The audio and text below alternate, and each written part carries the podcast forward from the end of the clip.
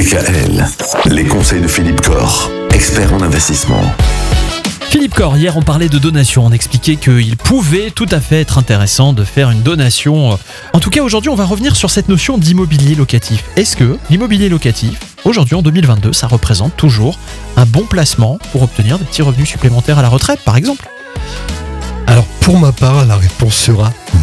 Alors pour différentes raisons. Euh, c'est qu'aujourd'hui, ben, les revenus euh, locatifs sont quand même très fortement fiscalisés. Il faut savoir qu'aujourd'hui, euh, dans la, dans la grille de dans la tarification fiscale, on va dire, les revenus locatifs viennent se rajouter aux revenus imposables. D'accord? Donc sont soumis au barème progressif de l'impôt. Très vite, on est à 30%. hein. Très vite, au-delà de 24 000 euros pour une part, vous êtes à 30% d'imposition.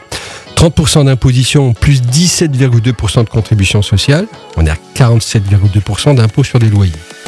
Après, je rappelle quand même qu'il y a un petit impôt euh, qui est celui de la propriété foncière, hein, voilà, qu'on rajoute. Euh, ça fait beaucoup, beaucoup, beaucoup d'impôts. Donc on peut vite être à 50-60% d'imposition sur un bien immobilier locatif.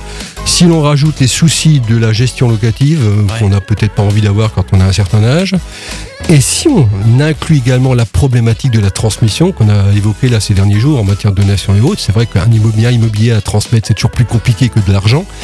Eh bien non, clairement, l'immobilier locatif à la retraite n'est pas une bonne solution. Donc effectivement, créer un patrimoine avec de l'immobilier, développer un patrimoine, oui, immobilier, mais à la retraite, il est conseillé, nous conseillons effectivement d'alléger cet actif immobilier, de le vendre et de passer ça plutôt sur des contrats d'assurance vie avec une souplesse de gestion, avec une transmission facilitée, avec une absence de soucis de gestion et avec une possibilité de revenus complémentaires pratiquement pas fiscalisés. Ah. Voilà. Donc l'immobilier locatif à la retraite, non.